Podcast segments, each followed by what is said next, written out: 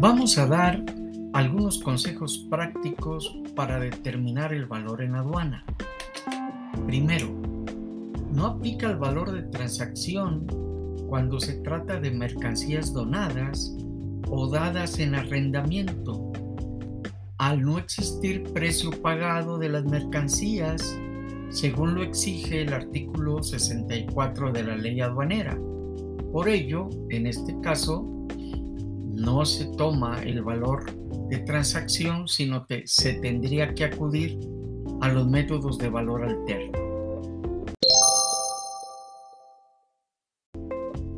2.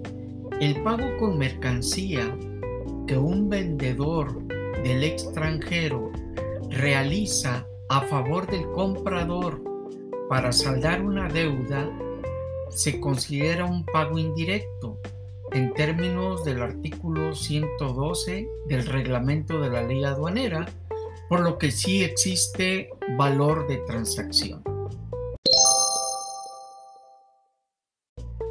3.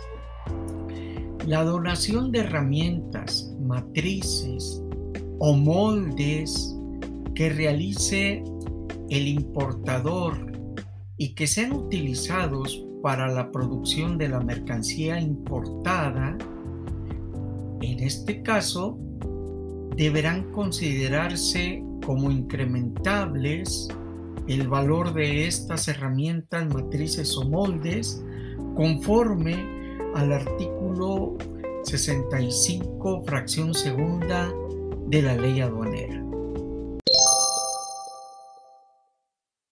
4 para efectos de la determinación del valor en aduana en mercancías amparadas en el TEMEC, deberá considerarse que su artículo 4.1 establece que son regalías la capacitación de personal independientemente del lugar donde se realice 5. No se considera incrementable los gastos de construcción, armado, montaje, mantenimiento o asistencia técnica realizados después de la importación en relación con las mercancías importadas. Así lo dispone la nota al artículo 1 del anexo 1 de las notas interpretativas del valor GAT. 6. Una venta entre partes vinculadas donde la mercancía tiene un costo de producción de un mil pesos y se vende a su socio en mil cien pesos es aceptable el valor de transacción en virtud de que existe una ganancia razonable en términos del artículo 69 de la ley aduanera. 7. Si la empresa vendedora del extranjero, por ejemplo, vende media tonelada de madera en 500 mil pesos, pero pone como condición de venta al comprador nacional que a su vez le debe vender el 35% de su producción de muebles de madera.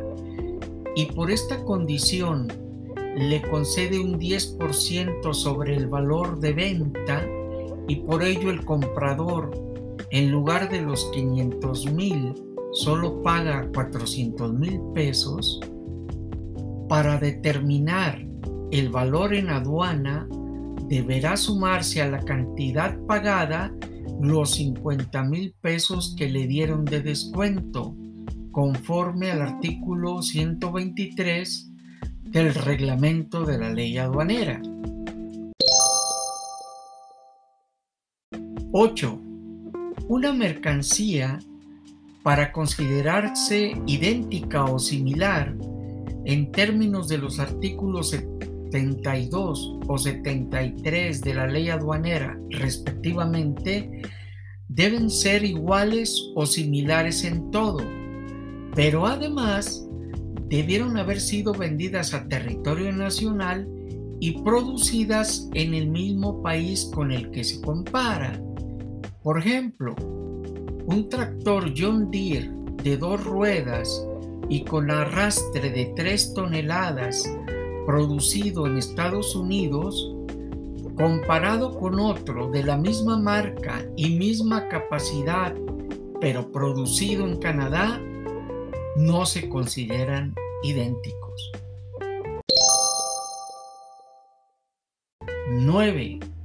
Cuando existan dos o más mercancías idénticas o similares con las que se está comparando, se tomará el valor de la mercancía con precio más bajo, según sea idéntica o similar el valor que se esté aplicando.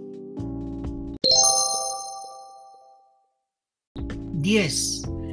Para evaluar vehículos usados, existe un mecanismo especial en el artículo 78 de la ley aduanera, a través del cual se toma el valor de un vehículo nuevo de características equivalentes del año modelo que corresponde a la importación y se hará una disminución del 30% en el primer año inmediato anterior sumando un 10% por cada año subsecuente que no podrá exceder del 80%. Veamos un ejemplo.